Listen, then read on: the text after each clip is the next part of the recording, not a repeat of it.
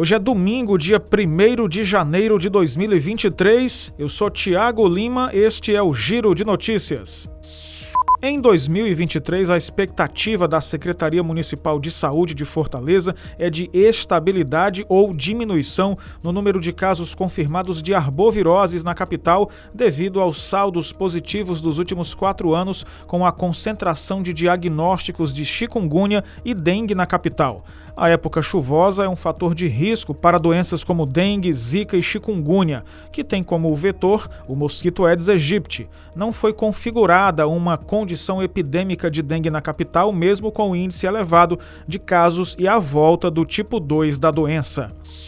A prévia do censo 2022, divulgada pelo IBGE, aponta que 78 municípios do estado do Ceará tiveram queda nas populações na comparação com o censo mais recente de 2010. A maior redução ocorreu em Catarina, na região sul do Ceará, onde a população caiu quase pela metade. Ainda segundo o levantamento, houve perda populacional em cidades como Acopiara, Alto Santo, Mulungu, Palmácia, Tarrafas, Aiuaba, Maranguape, Caridade e São João do Jaguaribe. Grangeiro passou a ser o menor município do estado. No último censo, a marca era de Guaramiranga.